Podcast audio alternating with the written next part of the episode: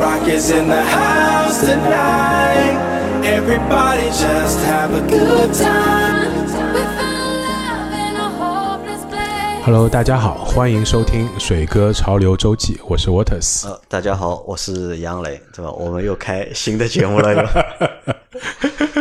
因为这个节目其实是我和沃特斯水哥，对吧？我们想了蛮久的一个节目，嗯，啊，当然今天是第一期啊，就是因为后面的节目我参加不参加，现在还不知道，对吧？第一季第一期对吧？或者我们的第一季的就是第一期，对吧？我肯定是要参加的，对，但至少作为就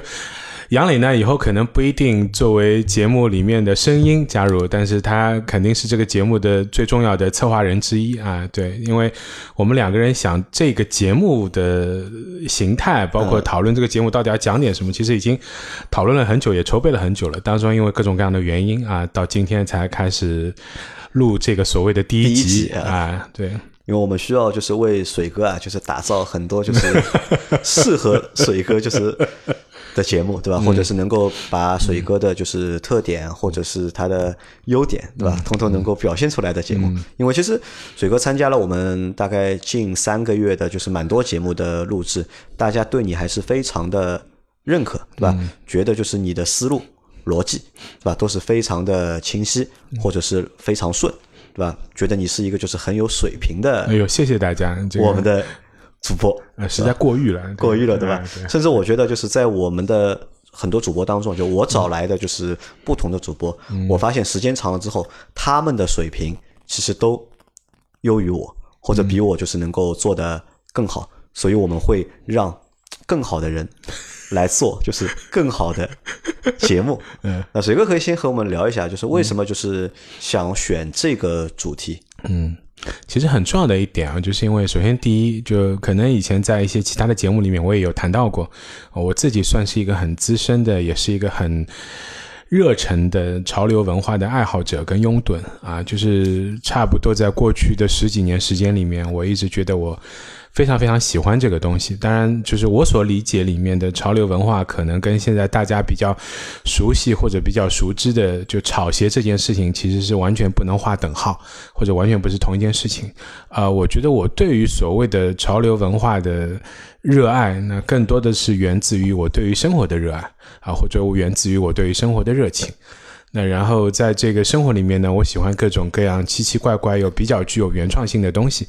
呃，里面有一些可能是跟所谓的现代艺术有关的，有一些可能没有什么关系，啊、里面包括可能有所谓的大家比较熟悉的球鞋、球鞋文化，有一些相对比较小众的极限运动，比如像滑板啊、或者像直排轮，甚至像小轮车这种文化。啊、里面包括了可能有一些所谓的现代的绘画或者现代艺术，那衍生出来的有一些跟雕塑有关，跟所谓的玩具公仔有关啊，甚至包括一些所谓的二次元的文化，比如像一些比较不一样的、比较特别的这种动漫，那里面可能也包括了跟。电影跟音乐有关，所以它其实涵盖的东西是非常方方面面的，也是很杂的。但你前面说的有一点啊，我觉得有一点意义啊，就是你说因为你喜欢生活或者热爱生活，所以你喜欢潮流文化，对吧？热爱生活和就是喜欢潮流文化是必定划等号的嘛？哎，当然不是必定划等号，我只是说，从我的角度出发，我为什么那么喜欢这些东西，是因为我觉得我对生活里面还有很多热情，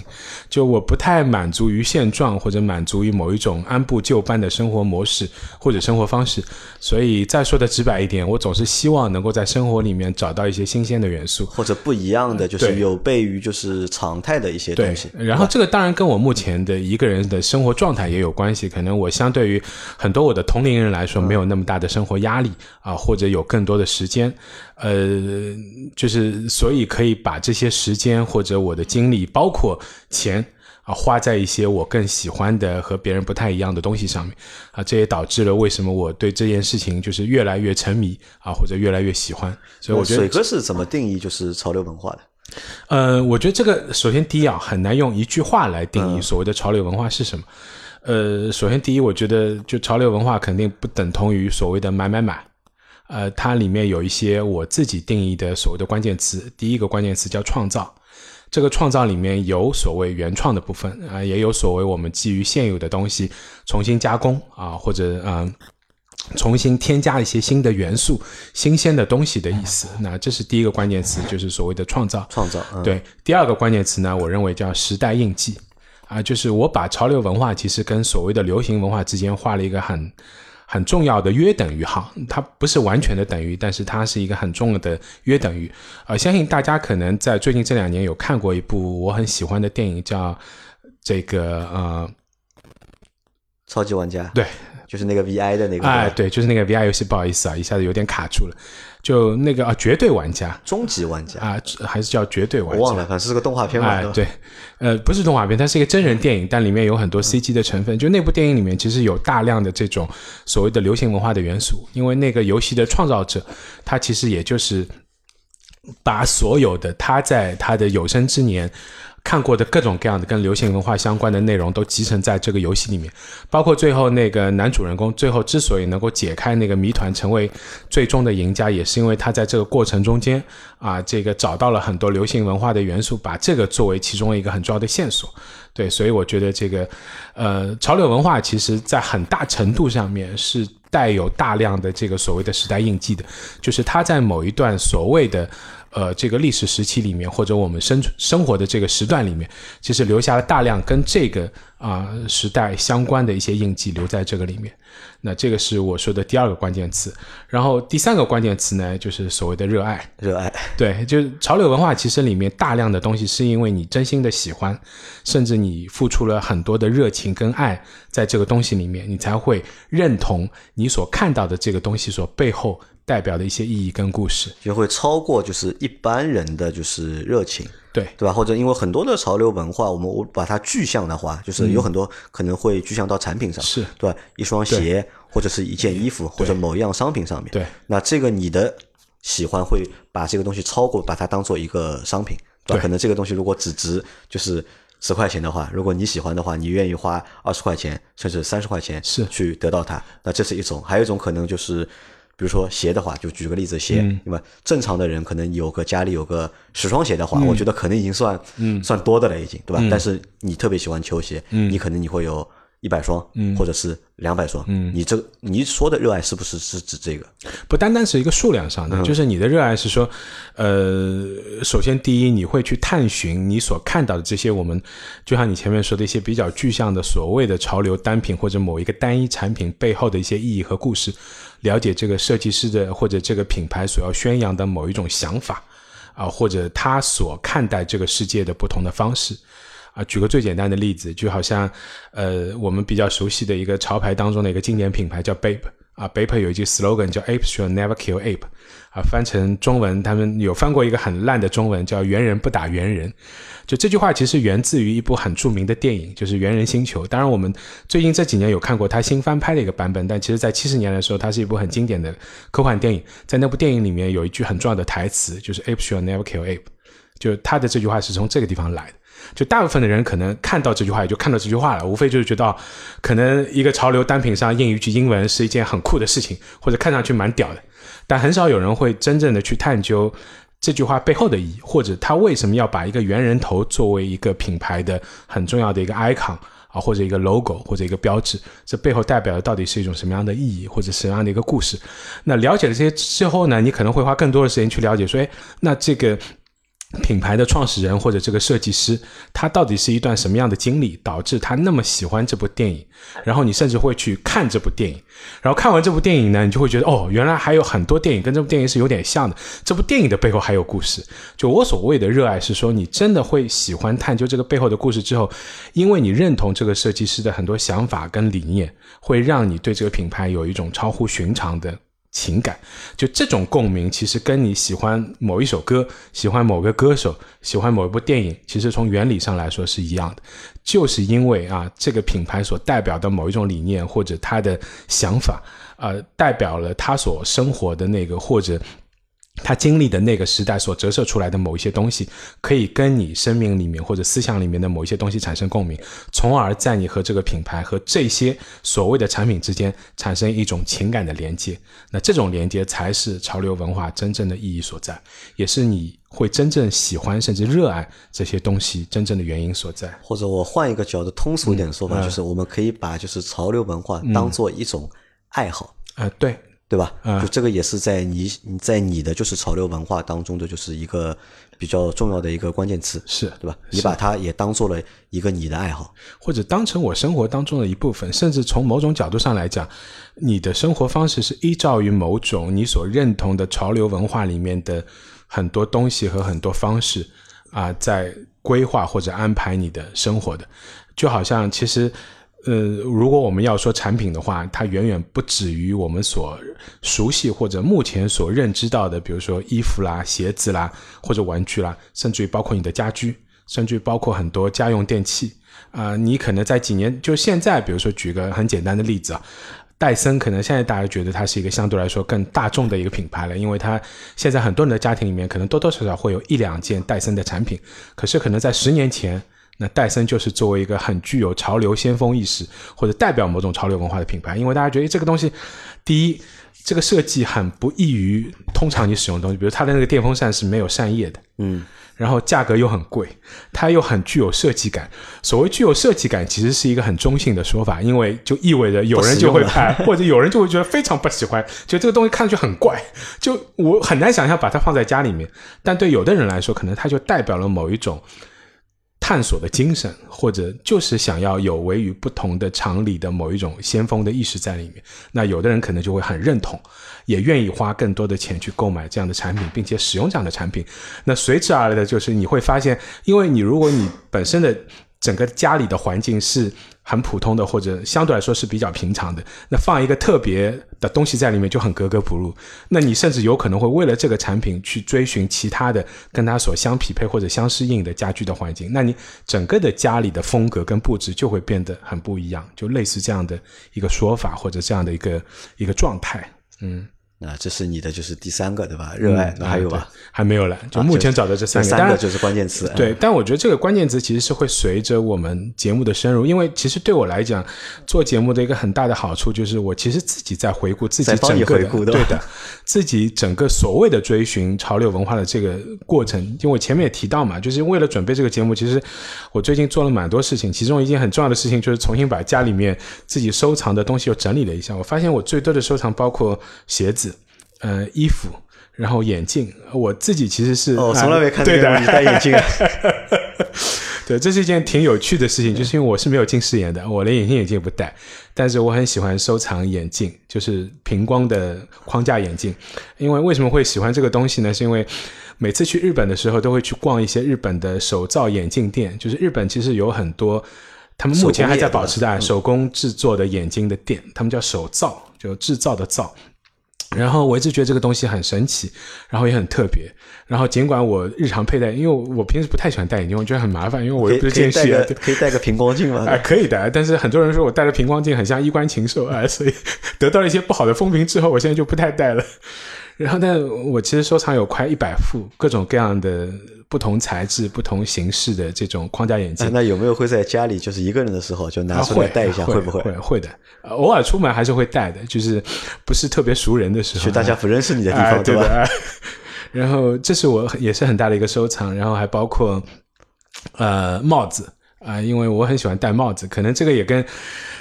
比较早就留了光头是有关系，一方面天气冷需要戴帽子，另外一方面我觉得帽子是一个很有趣的可以帮助你改变造型的东西。我帽子非常多，然后还有就是我发现我有非常多的这个画画册啊、呃就是我我有很多我喜欢的现代艺术家，但是因为买不起他们的原画或者哪怕是版画，现在也都炒得很贵，呃，比如像奈良美智这些，所以我收藏了很多他们的一些画册。然后我有大量的书籍，我到这儿先停一下，就是因为、啊。因为前面说了嘛，你收集了大量的鞋子、嗯。衣服、嗯。眼镜、嗯。帽子，对吧？这些都是服饰对。或者是配件，对吧？嗯？你喜欢那么多就是潮流品牌的这些东西啊，就是。其实我觉得可能有一个关键词在你前面没有，就是去把它总结出来或者是归纳出来，就是这个算不算？就是因为男人可可不可以算就是追求漂亮，或者是 追求美丽，对吧？你有那么多衣服，我相信都是各式各样，不不不可能只有一个花样的衣服嘛，对吧？包括有那么多鞋子，不同的鞋子，不同的配色，不同的款式，包括眼镜都有一百多副，还有帽子嘛，你也说了，帽子可以让人变感觉嘛，对吧？那是不是也是一个，你也是一个就是喜欢漂亮的人，或者是要我，因为我不知道这个词用在男生身我懂你意思上要怎么去，表达嗯我懂你。。我自己其实纠结过的，就是首先第一，人当然都是爱漂亮的，啊就就不不分男女，嗯，就哪怕是一个很邋遢的男生，嗯我相信他也是有想要把自己变漂亮的欲望只是可能他没有那个行动而已，对吧？就我觉得这个是人的本性，跟孔雀开屏是一样的。呃，但是我不觉得这个是潮流文化当中的一个重点。潮流文化的一个重点呢，我其实没有很好的归纳出来一个词。我的意思是说，我买了那么多东西，其实是在帮助我自己找到自己。帮助你找到自己。对，嗯就是通过这些形式感的东西来找到一个我认为最适合自己的样子。就是每个人对自己其实都是有一个认知的嘛，你你有自己最喜欢。呃，穿的牌子或者你觉得很适合自己的某一种服饰的风格，然后你觉得那样穿你是最自信的。我不用漂亮，我用自信，就是在那个状态之下，你觉得是可以最好的表现出你的美。因为每个人的美的形态肯定都是不一样，有的人胖，有的人瘦，有的人高，有的人矮，对吧？那所以从这个意义上来讲，我觉得可能不是说漂亮，而是帮助你找到最适合自己、最能够体现出你自信的某一种形态，嗯对，或者某一个样子。因为我们想，就是在很多男生啊，就特别是男生，就都会有一个纠结的点，就是不知道到底该就是留什么发型，对吧？穿什么衣服，做什么样的搭配，对吧？这个对很多男孩子来说，就是或者对男生来说，都是一个困惑。当当他有了这个困惑的时候，可能他如果想去主动的想去改变或者解决这些问题的话，可能我觉得最简单的一个方式就是通过就是。潮流文化哎或者是潮流品牌，对吧？去解决这样的一个问题，因为我们如果不知道自己该怎么穿或者该怎么搭配的话，那可能会去买一些就是相对来说就所谓的潮牌啊，或者是所谓的就是潮流或者流行品牌，对吧？去把这些东西穿在身上，你就不一定会好看，但不会不会错，大错不会太错，对吧？至少和别人可能是大家都这么穿，那你也这么穿，那至少就是不会和大众就是格格不入，对吧？对，或者说再简单一点，无非就是看那些所谓的潮人怎么穿嘛，然后挑一套你觉得最适合你的，或者最平易近人的啊，就就。那我觉得可能就我的这个说法是对一些就是普通人来说，他能够接近潮流文化或者是接受潮流文化的，就是一个最简单的一个是方式。因为对你来说，可能我觉得已经你已经有点就是走火入魔的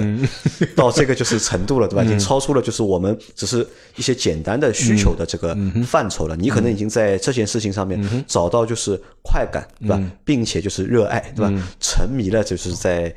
这个文化嗯当中。嗯，呃，也不叫沉迷吧，就是对我来说，它是我生活当中很重要的一部分，然后我很享受。就是，当然，这个享受不在于买买买的快感。就当然，我承认啊，就买东西这件事情本身是会带来一种天然的快感的。但我特别是最近这几年，就是更多的享受或者我的快感是源自于我越来越多的沉浸进去之后，去了解不同的品牌背后，或者了解到这个文化里面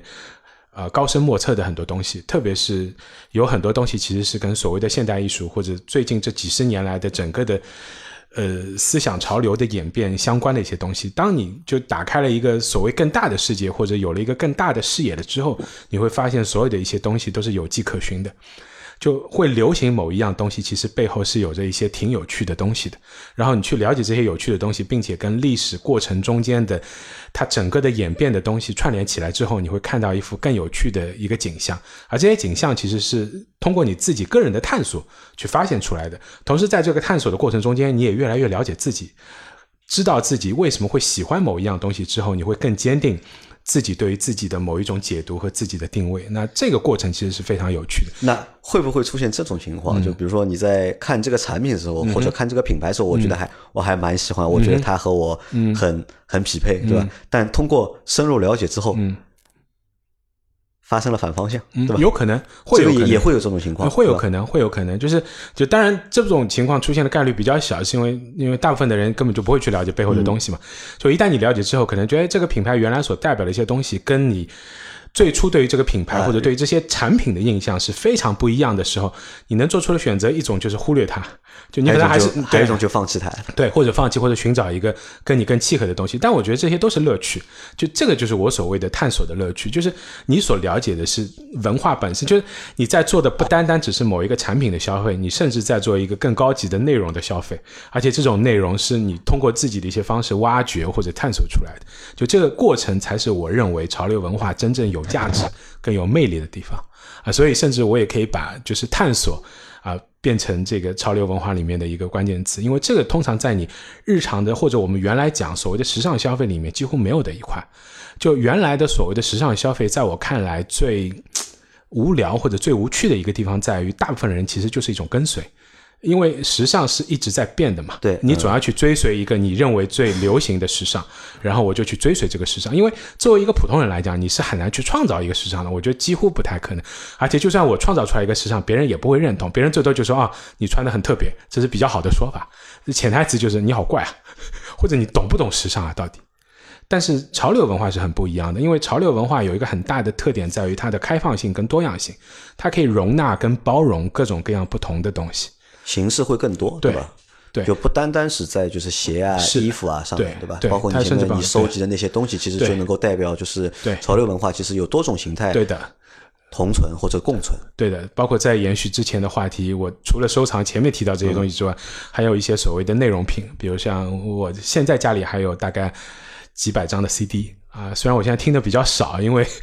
没有设备设备是有，就是很破啊。对我用一个 Discman 啊，连着我的音响就很麻烦。对我现在还是会听，然后还有一些家里目前没有设备的黑胶唱片，就是以前去香港，我一直会去逛二手的唱片店啊，我非常你会收黑胶唱片，对但是你没有唱片机。哎，就是以前有一个很烂的唱片机，坏了之后一直找不到地方修，所以现在一直在想着再去买一个新的唱片机。那这个会不会就是像符合你说的，就是也符合一个就是年代的一个就是时代的印记是在里面，对吧？因为以前是 CD 很流行嘛，对吧？但是现在的话，就是因为我们改变了就是音乐嘛收听的方式嘛，所以 CD 的话就可能它的年代感就出来了，对吧？是，而且其实你会发现啊，就是你现在听歌，其实其实就跟我们去买一样所谓的时尚单品是一样的。你往往看到的东西就是表面，现在也是一样，你听到一首歌就是一首歌，大不了你去看一下歌词。但原来你买一张 CD，CD 是有封套的，封套里面可能会有一段话，啊，会写故事哎，对的，他会有一张，哎，这张唱片，这个歌者到底要讲一个什么样的故事，或者甚至有一些是所谓的概念唱片，它会有一些什么样的背景在里面。然后歌跟歌之间，你会去看所有歌的排列，歌词与歌词之间的关联。那我现在很多时候，现在去听音乐，有的时候会这样，比如说。啊、现在最红的一双鞋是呃，这个所谓 A R Jordan 跟 Travis Scott 的联名款、当然更不用提，很多人不知道这个 Travis Scott 是干嘛的。首先，他是一个嘻哈歌手，那好歹我会去听一听 Travis Scott 的歌，就这个人他的音乐到底是什么风格的啊？比如说他最新的一双 AF One 的联名是致敬他的家乡，他是从德州出来的，所以它里面用了很多 Texas 的就德州的元素。那我会想去了解，因为现在。就是因为随着那首这个呃我的老家的那条路这首歌很红，就现在流行音乐上，呃流行一种新的取向，就是嘻哈音乐跟乡村音乐的结合。那我又会去了解哦，这个背后有没有什么一些新的故事？所以其实音乐也是所谓潮流文化里面非常非常重要的一部分，包括现在电音的流行也是一样。而且你看这个中国有嘻哈，就现在的名字叫中国新说唱，其实也是中国潮流文化的很重要的一个推动者，因为很多年轻人或者普通人。了解潮流文化或者所谓的穿搭，其实是因为看了这些综艺节目里面的嘻哈歌手怎么穿搭，然后才了解了更多的所谓的潮流品牌。尽管可能他们未必有兴趣去了解这些品牌背后的一些故事。那我还有一个很重要的收藏就是碟片，就是电影啊，我差不多快有近一千张的 DVD 啊、蓝光啊、我其实都已经洗过几轮了，就是从最早的 VCD 到 D 五，D 五洗成 D 九，D 五洗成精装 D 九，然后再洗成蓝光。所以我其实送掉跟抛弃掉了很多很多碟片。我其实自己有算过一笔钱，我其实最多的钱花在不一定是鞋子上面，有可能是碟片上面，上对吧对，碟片上面。因为这些正版的音响制品非常贵的，哎对的，哎，当然里面不一定都是正版的啊，这里就不嗯就不展开说了这件事情。电影也是我一直觉得就是对于潮流文化非常非常重要的一个贡献力量。当然，电影本身的形态很多啊，就电影也是一个太宏大、太宏大的话题。我只是说其中的很小一部分，就比如说有一部很著名的电影叫《狗镇故事》，其实就是讲了 Vans 的发源史。就为什么会有 Vans 这个品牌？Vans 其实就完完全全是为滑板而生的，因为原来这群小孩子在玩滑板的时候是没有专门的给滑板人穿的鞋子的，那所以才有了这样一个品牌。就类似这样的电影，其实都是了解整个潮流文化或者潮流历史很有趣的故事，但。通过这些很具体的影像的资料，你才会看到里面的这些人当时的那种生活状态，你才会理解到说为什么觉得滑板是很酷的一件事情。我相信，如果你有机会路过一些上海的街头或者某一些地方，看到一群年轻人在那边玩滑板，你可能很本能的一个反应就觉得哦很酷的，或者哎蛮屌的。虽然你可能永远不会去玩这项运动或者不会去接触，但至少给你留下的印象就是这样。但为什么？大家有没有想过？就为什么玩滑板的人，或者你觉得他们穿的衣服给你的感觉就是，哎，好像很潮，但其实他也很普通啊，就一件 T 恤，可能一条卡其裤子，穿一双滑板鞋，可能是 Vans 的，可能是 Nike Dunk SB。但你就觉得他这样搭，或者在马路上有一个风一样的少年拿着一块滑板，然后在一边滑一边前行，你就觉得这个样子看上去就是你很羡慕的某一种生活状态或者生活方式。我我从来不没有羡慕过，我从来没有羡慕过的。我觉得这是一个很危险的一个运动，对吧？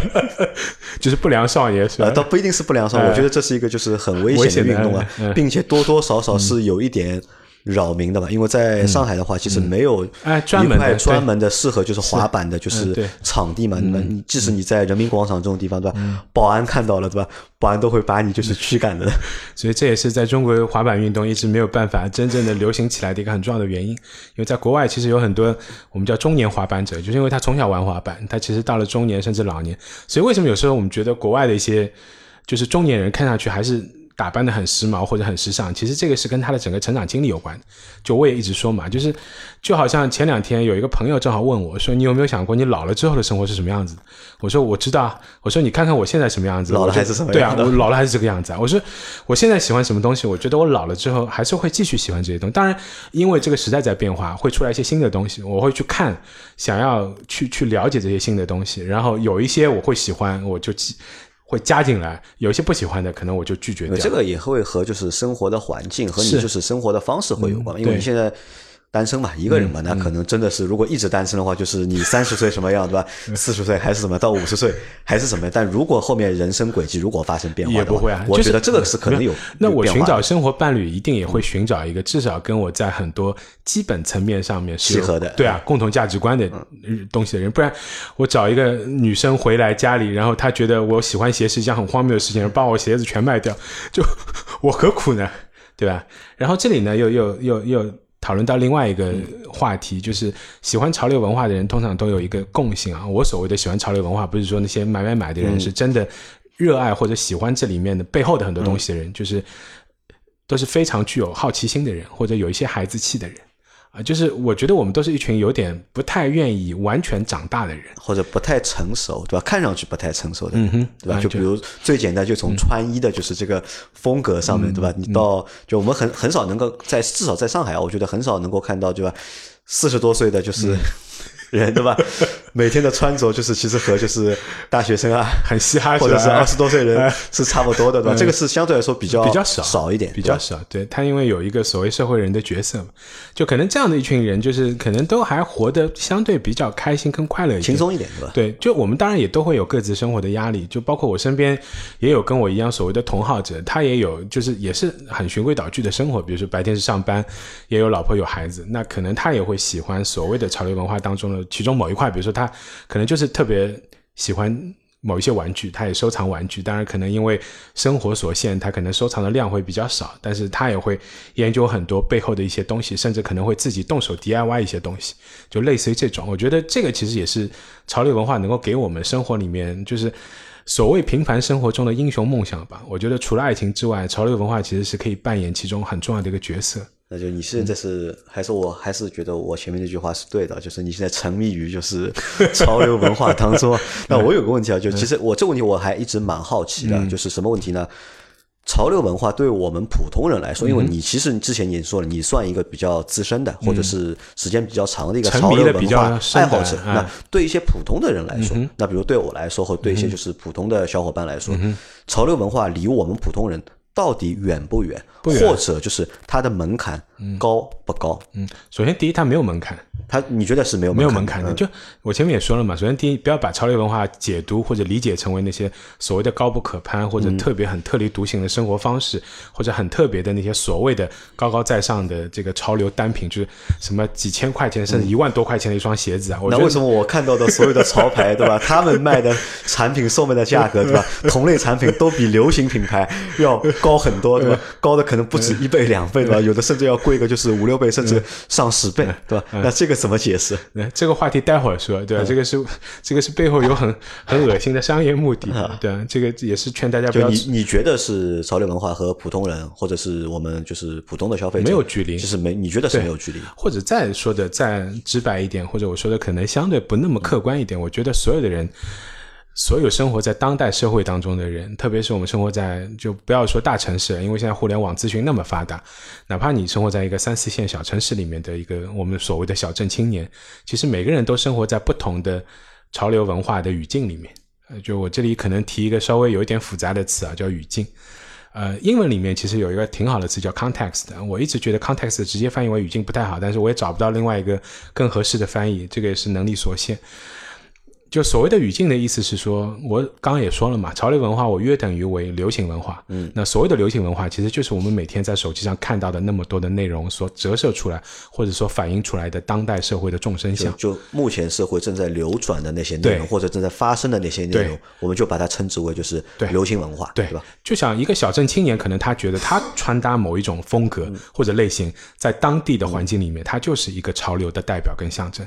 可能在你的眼里看上去那个很土，或者你不会这样穿，对，但他会因为觉得当年有一首歌嘛，庞庞麦郎吧，对因为有一首歌叫鞋滑板鞋嘛，哎可能在他的心目当中，对，有一双滑板鞋就是是一件哎很酷的事情，就时？尚，时尚最时尚，对吧？就好像《野狼 DISCO》为什么会成为一首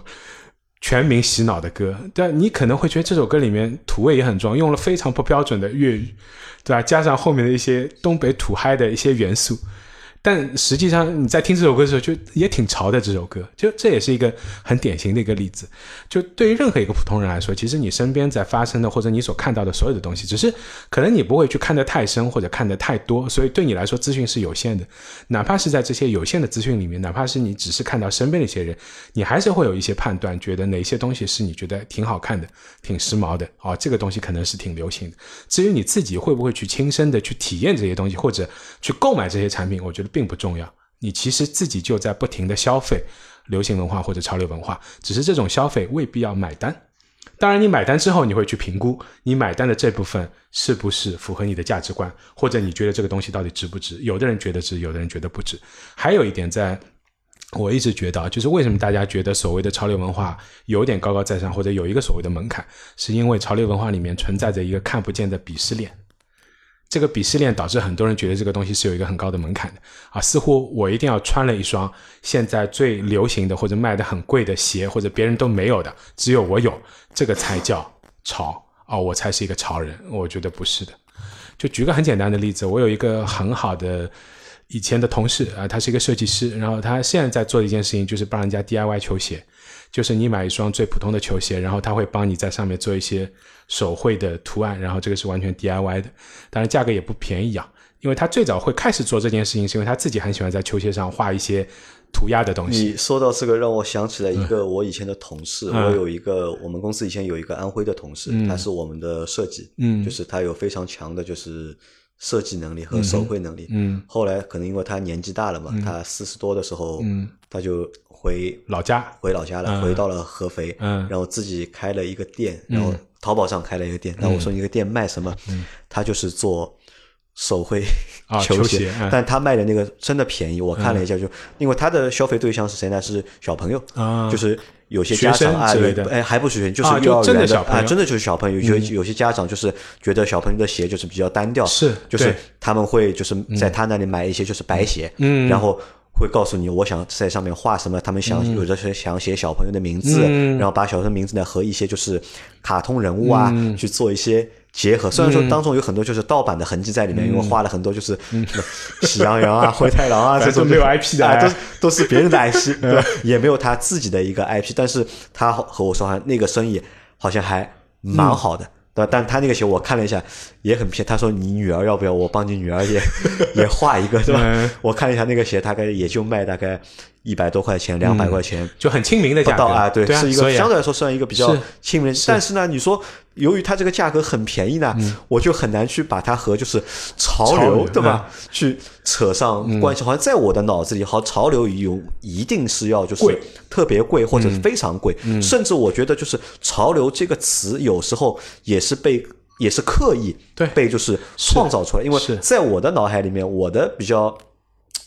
简简单的想法就是流行文化嘛，嗯。对吧？因为你前面说潮流文化就是约等于流行文化，那可能和流行文化还是不一样的。那它不一样在哪里呢？可能我觉得就是贵潮流文化比流行文化贵，呃，就更贵一点。所以就是这个是潮流和就是流行相对来说有不一样的这个点。我同意啊，但这个其实就是消费主义的陷阱嘛，这个这个是消费主义的陷阱对啊，就是就说白了，还是潮流文化背后是有很多呃既得利益者的。那那我想问一下，那嗯。我们要做的这一档节目、或者这一季的节目，嗯。是不是要去打破这个就是我们对就是潮流文化嗯上面里面的就是消费主义的这个陷阱？对，就再说的直白一点或者通俗一点，就是希望让大家，就是我们在第一集就希望开宗明义，就这期节目的目的就是教大家怎么样不去做所谓潮流文化的韭菜，就不要轻易被别人割了韭菜，就不要被潮流文化收割，对吧？对，就也不用被别人牵着鼻子走，或者让别人来教你到底什么是叫潮流。我觉得每个人都是自己对于所谓潮流文化解读的定义者，就你心目中有你自己心目中的东西。就为什么我说潮流文化约等于流行文化，或者不等于？就是潮流文化里面有一个很大的包容性。就所谓的流行文化，相对来说肯定是比较偏主流的，或者比较偏大众。对大众的文化。那潮流文化里面有相当一部分留了很大一块空间，是给到所谓的啊，这个我们讲这个就是次世代文化也好，或者亚文化也好，或者更特立独行的一些。只属于你自己的某一些东西的解读也好，就是它其实是留了很大一块空间给这个的，就你不必遵循于说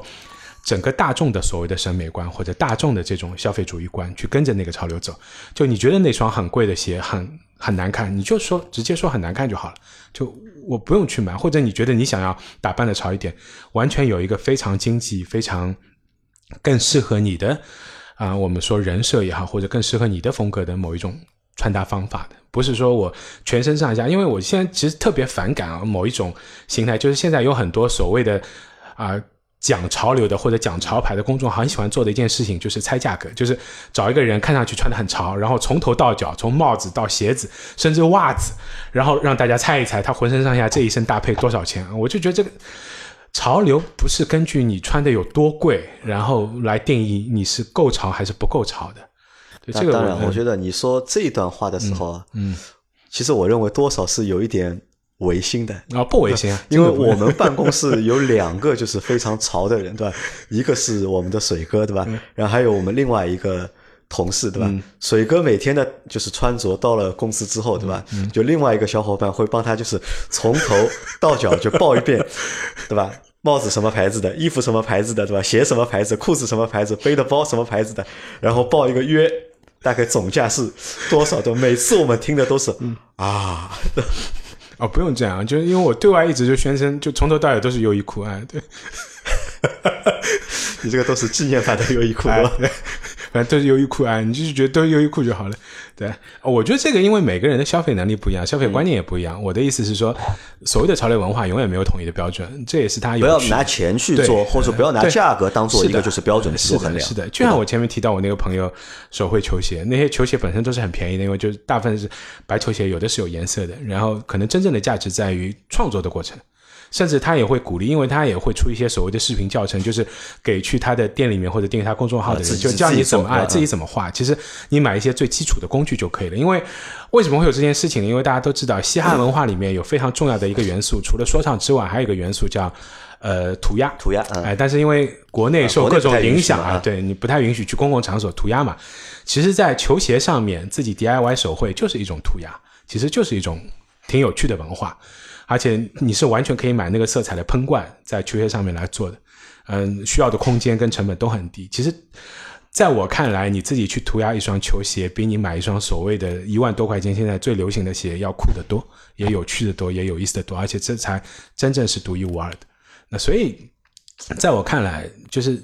想要花时间准备很多东西，或者做这一季的系列的节目，最重要的目的就是希望有越来越多的人打破以前对于所谓潮流文化的迷思，或者打破那个所谓的看不见的门槛，让更多的人能在你的生活里面去。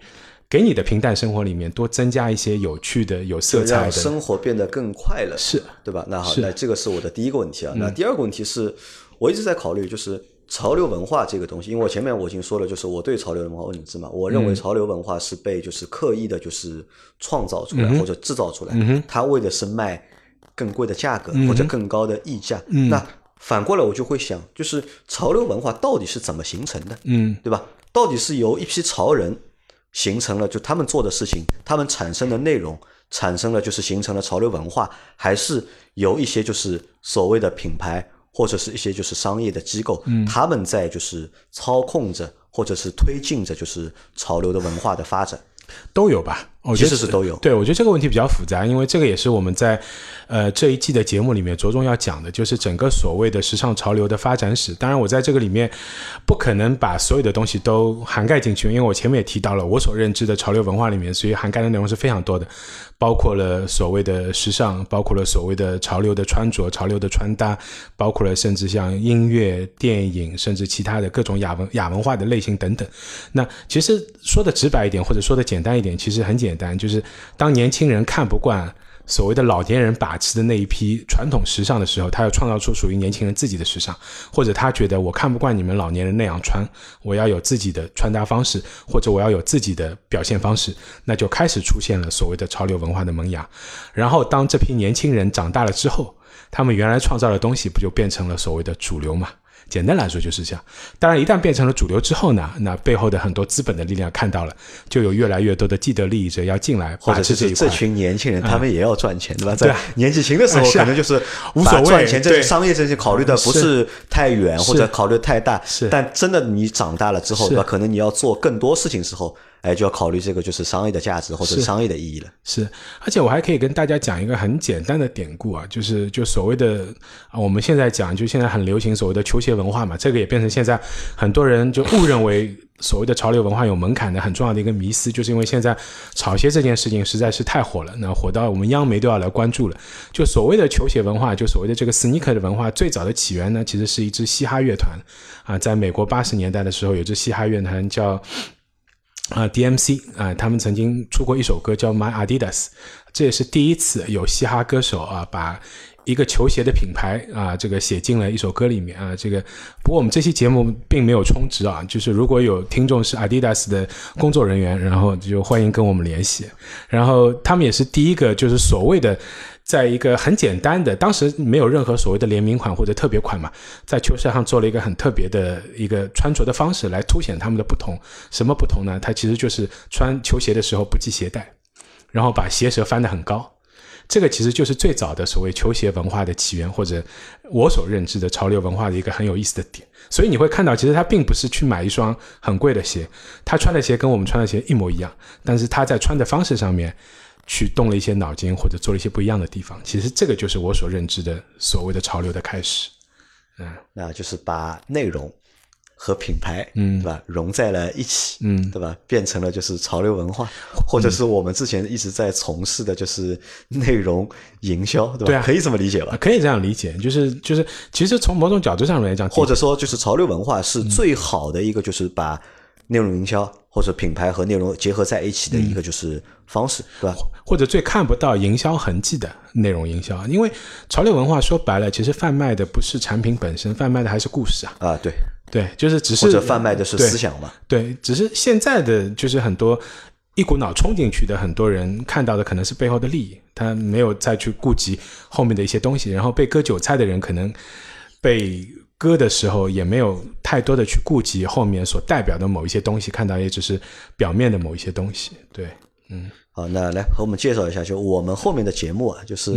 会有哪些部分组成？嗯，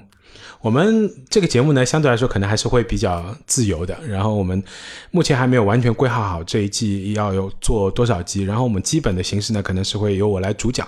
呃，可能有的时候会有嘉宾，有的时候没有嘉宾。然后我们大概会有几个内容的板块啊。那第一个板块呢叫潮流史话，就是我前面提到的，我会尽量的梳理出一个我所认知或者我所了解的整个潮流发展的那些历史，特别是我们现在比较耳熟能详的一些所谓的，就是经常有人会被割韭菜的。所谓的潮流最鼎盛的一些品牌，他们是怎么来的？那背后有着什么样的一些历史背景？当然，我们不会就单一的品牌去做一个很详细的解读，或者说这个所谓的品牌故事，而是会说在当时的那个年代里面，为什么会出现这样的一些品牌？那包括现在我们奉为大神的那些所谓的潮流的顶尖人物、大师们，哎？他们是怎么成为大师的？在他们年轻的时候，就为什么会在日本的，比如说为什么会在日本的元素啊？为什么美国会出现在 L A，在这些地方会成为潮流文化的聚集地，或者从而成为目前整个世界潮流文化的发源地和中心地带？那想要通过这样的一个方式来跟大家讲述这些潮流发展历史当中比较呃重要的一些人物或者重要的一些品牌和背后的一些故事。啊，这个是我们其中很重要的一个板块。那第二个板块呢，我们会来聊聊潮流生活，其实就是在最近的大家比较关注的所谓的潮流圈或者潮流界啊发生的一些热点的事件。那这些热点事件背后折射出什么样的一些啊我自己的想法跟我的对于目前潮流文化发展的一些观点和我们作为一个普通人来说，怎么样从这个里面去感知或者去感受啊潮流文化到底可以带给我们怎么样的一些很正面的一些东西。然后第三块呢是所谓的潮流推荐，就是潮流推荐对我还是会给大家推荐一些我看到的觉得比较值得入手的一些，不管是潮流单品也好，或者新出来的一些所谓的品牌也好，这是留一个入口给我们以后卖东西嘛？是。我们可以卖啊，也可以不卖啊，我们也可以自己做啊。对我觉得这个肯就是因为一旦谈到潮流文化的东西，我们还是要有一个落脚点的嘛。而且我相信我推荐的东西不单单只是所谓的产品。啊，不是大家所可能想象得到的一些，光是服饰啊，或者配饰，或者甚至鞋子这些，可能也有其他的一些所谓的文化产品，对对，音乐啊、电影啊，甚至是书啊，其实就是对，都是我自己觉得可能比较值得推荐给大家的一些不同的东西，也是可能也是想要通过这些所谓推荐的东西来跟大家再详细的说一说，或者跟印证一下我对于潮流文化的一些解读跟理解。好，那这个基本上就是。我们第一集的内容，对第一季就是第一季，就是也是我们第一集的内容。就是为什么我们要去做一个这样的内容，对吧？水哥到底为什么想和大家聊，就是潮流文化，包括我们后面的节目会有哪些的，就是分类，对，或者是哪些的内容的类型，那基本上在这里和大家就都交代清楚了。嗯。好吧，那基本上我们节目是怎么更啊？一周一更还是一周两更？争取一周一更吧。对，争取一周，争取一周一更。那既然叫周记嘛，对吧？根本就要名不不要名不符实，对吧？那如果遇到一些比较有趣的事情啊，包括可能有一些所谓的热点，那我们希望也可以一周两更。当然，在这个过程中间，呃，听众如果有哪些听众觉得哎很感兴趣，或者你自己也是一个潮流文化的爱好者，然后不管是同意还是不同意我的观点，都很希望在我们的评论区留言。也很欢迎大家，如果有兴趣或者有机会，可以一起来参与讨论，成为我们的嘉宾。那也可以谈谈你自己最喜欢的潮流文化当中的某一个部分啊，或者某一个品牌，或者某一个人啊，包括你自己在这个啊。追随或者喜欢这个潮流文化是怎么样的一段故事，或者什么样的一段历史？因为也希望这个节目本身是比较多样性的，而不是希望把它变成。因为说实话，在准备这个节目的时候，我其实准备过大概差不多快二十个节目的名称，然后我发给那个杨磊，然后让他来挑，他挑了几个觉得对普通人来说比较简单，能够看得明白我们到底要说什么的。然后这个题目里面其实曾经有过一个备选叫“潮流教室”，我自己最终还是放弃了一个原因，是因为我实在觉得我自己没有什么资格，然后在。一个教室里面来跟大家说，而且我一直觉得潮流文化是没有什么好教的，它本身其实就是你生活本身的一个体验，就每个人体验是不一样的。潮流文化的最终的目的不是为了卖东西给你，还是希望你能够在平淡生活里面去找到更多的一些色彩，也是帮助你自己去找到你生活里面最能够安慰你的，也最能够让你开心的那些东西，也是找到你自己在这个时代里面最适合你自己的某一个印记。那这个是我们也要也是做这个节目最重要的一个目的吧。嗯，好吧，那好，今天的节目要么就到这里。然后最后呢，给大家送一首歌吧。然后这个就麻烦杨老板最后剪辑的时候剪在最后。对，是我非常喜欢的一个加拿大韩裔的 DJ 叫 Daniel King，呃，他也是很久之后。终于复出了，然后我也挺开心的。然后他其实每年都会有一个系列叫 Pop Danceology，其实就是把这一年里面最流行的一些歌会做一个 mashup，就是做一个剪辑。然后这一次的回归呢，他带来的一个重磅作品就是回顾了过去十年里面最最重要的一些流行音乐，他做了一个 mashup。然后反正在最后也送给大家，因为正好也快二零一九年年尾了嘛，对，二零二零年也是一个蛮特殊的，所以。希望有机会，我们在我们第一季的节目里面，相信也会花一些篇幅来跟大家好好回顾，在过去的十年里面，啊，潮流文化圈的一些所谓的大事或者出现的一些重要的事件也好，人物也好。那所以，希望这首歌来给大家做我们整个节目的一个序幕吧。好，那感谢大家收听我们的节目。好，谢谢大家，拜拜拜。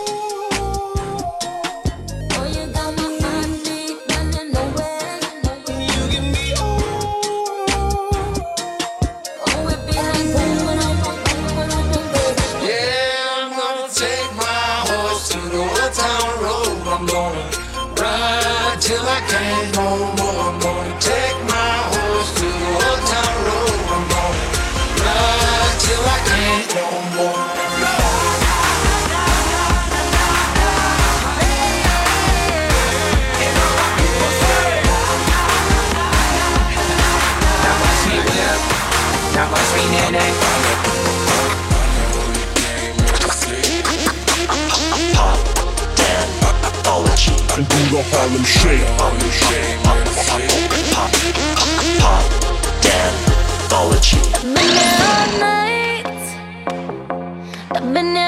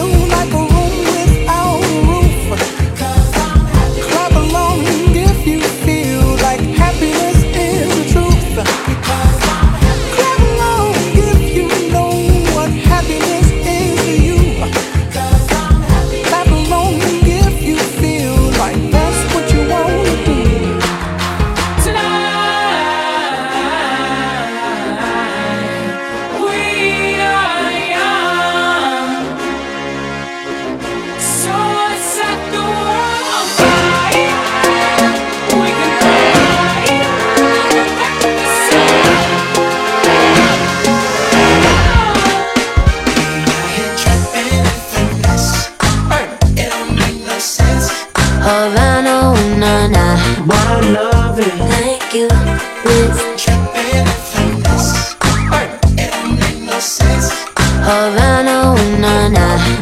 love. Thank you. Thanks.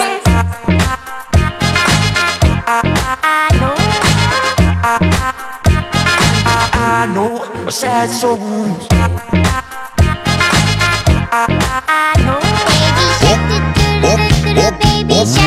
Open Gangnam Style. Dance the night away, live your life and stay. I got this feeling inside my bones.